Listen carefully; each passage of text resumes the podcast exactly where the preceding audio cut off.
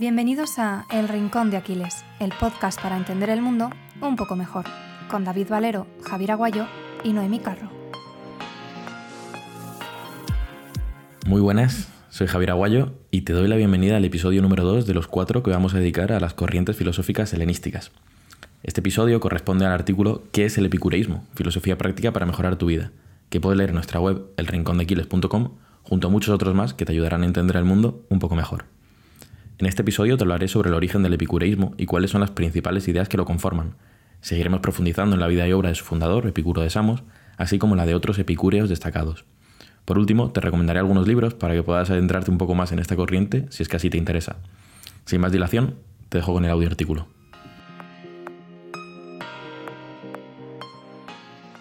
El epicureísmo es una filosofía maltratada y malinterpretada. Principalmente por desconocimiento, la propuesta de Epicuro se asocia con la búsqueda a toda costa del placer. En este audio artículo conocerás una de las filosofías más prácticas y aplicables al día a día, el epicureísmo. ¿Qué es el epicureísmo?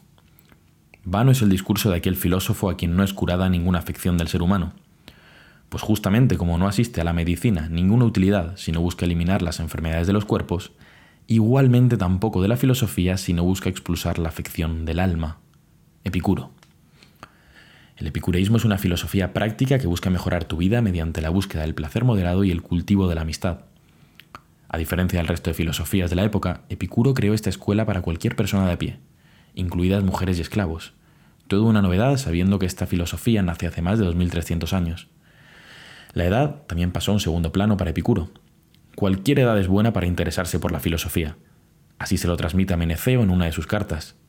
Ni por ser joven demore uno en interesarse por la verdad, ni por empezar a envejecer deje de interesarse por la verdad, pues no hay nadie que no haya alcanzado ni a quien se le haya pasado el momento para la virtud del alma.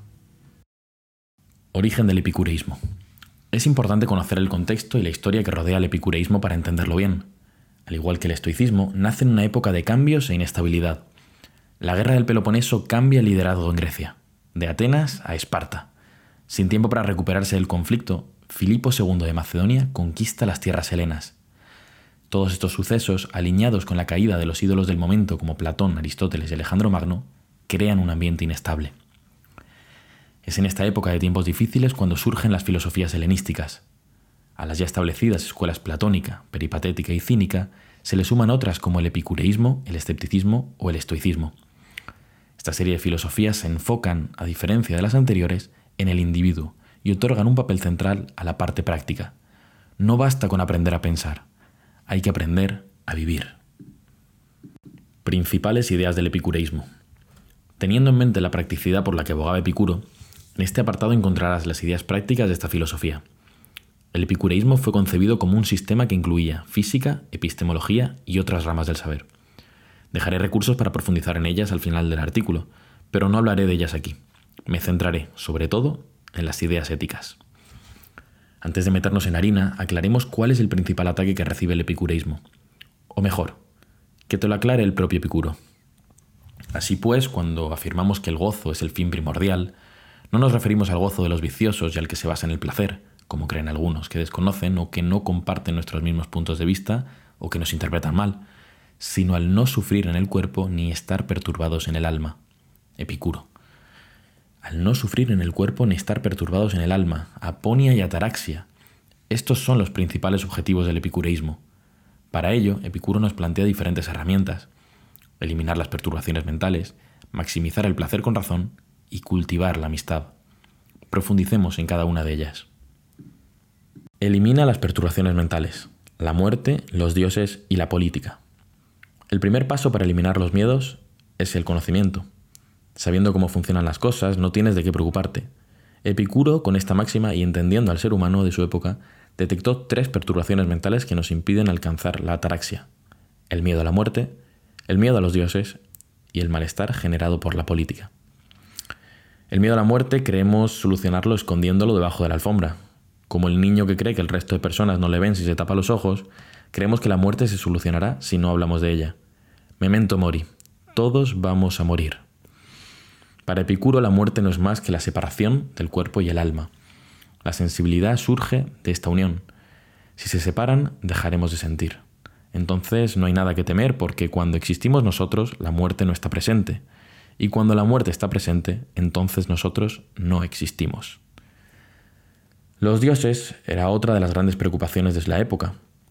Epicuro, de nuevo, la soluciona de un plumazo.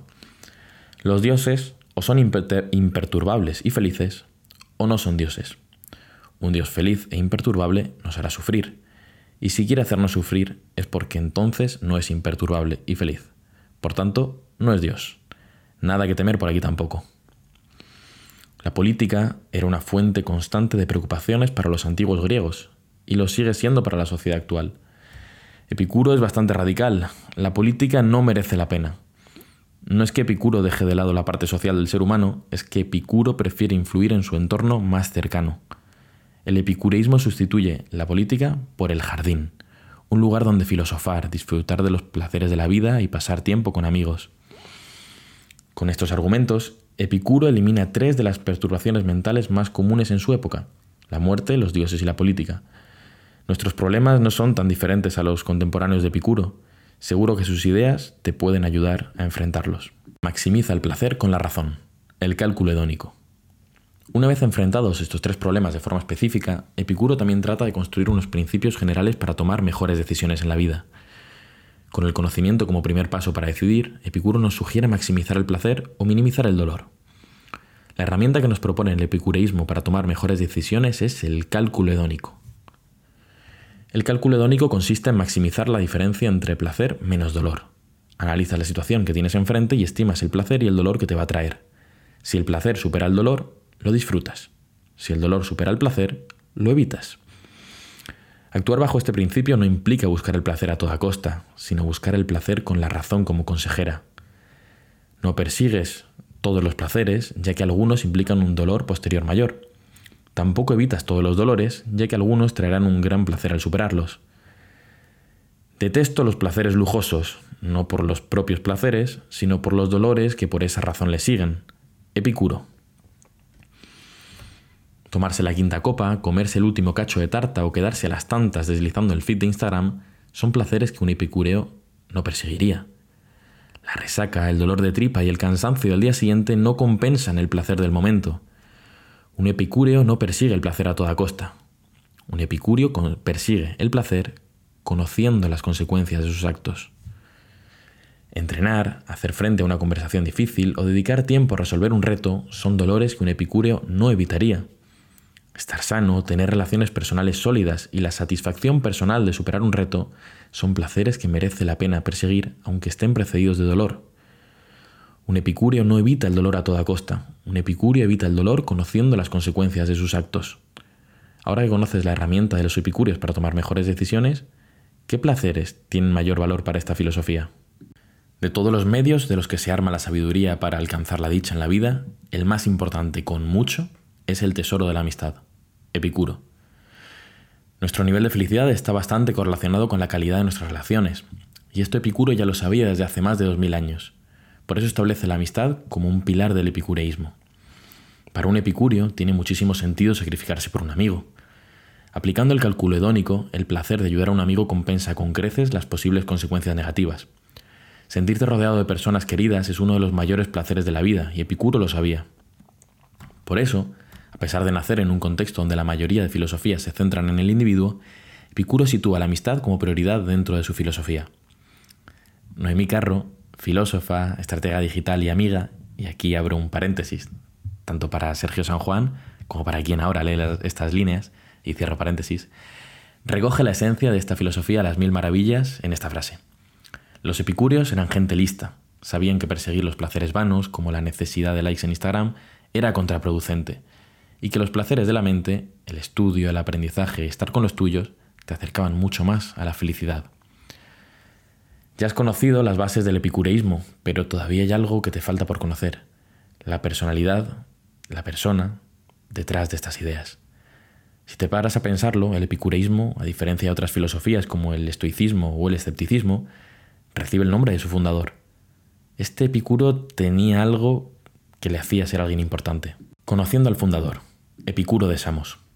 Epicuro era el héroe de los primeros epicúreos. Su cumpleaños se convirtió en una fiesta anual que rememoraba al Salvador. Este curioso gurú de la antigüedad es influenciado por la filosofía desde bien joven. Con tan solo 14 años descubre el platonismo. Con 18 interrumpe su formación académica para prestar servicio militar. Años más tarde llegaría a las ideas de Demócrito, que harían explotar su curiosidad intelectual. Con estas ideas de Demócrito como base y con una clara oposición al platonismo, Epicuro decide crear su propia escuela. Por el camino enriquece su filosofía con ideas de otros filósofos como Anaxágoras hasta llegar a Atenas. Allí funda el jardín y pasa los siguientes 35 años enseñando filosofía a esclavos, mujeres, hombres y niños. Epicuro escribió unas 300 obras, de las cuales solo nos quedan algunos fragmentos. Aunque los primeros brotes de cristianismo enterraron a las filosofías helenísticas, las ideas de Epicuro influyeron en un gran número de, de pensadores posteriores. Otros epicúreos.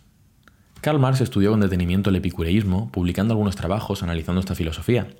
Michel de Montaigne, en sus ensayos, reflexiona por momentos con un pensamiento epicúreo y por momentos con uno estoico. Lucianeo Seica, que a muchos os sonará, uno de los mayores exponentes del estoicismo, se acerca con frecuencia al campo enemigo para coger ideas. Horacio, uno de los principales poetas latinos, también fue seducido con las ideas de Epicuro. Virgilio, escritor de la obra Eneida, tuvo una primera etapa cercana a la filosofía epicúrea. Y no puedo cerrar esta lista sin Lucrecio, que en su obra De Rerum Natura recoge las ideas físicas de Demócrito y las ideas éticas de Epicuro. Seguro que me dejo alguno, pero como has podido leer, no han sido pocos los pensadores influyentes marcados por esta filosofía que pretende enseñarnos a cómo vivir una buena vida. Espero que, este artículo te haya servido para descubrir las ideas del epicureísmo y que aunque sea con alguna de ellas, te sirva para mejorar tu vida. Ya sabes lo que decía Epicuro, vano es el discurso de aquel filósofo a quien no es curada ninguna afección del ser humano. Libro sobre epicureísmo. Si te ha interesado esta filosofía, déjame decirte que este audioartículo es solo la punta del iceberg, y te dejo tres libros para profundizar por tu cuenta en las ideas de esta filosofía. En primer lugar, las obras completas de Epicuro, si tuviera que quedarme con uno, sería sin duda este. Los restos de las obras de Epicuro recogidas en un libro de poco menos de 100 páginas con una introducción a la vida y el pensamiento de Epicuro. Disfruté especialmente de la carta Meneceo. En segundo lugar, la filosofía helenística de Carlos García Gual y María Jesús Imaz.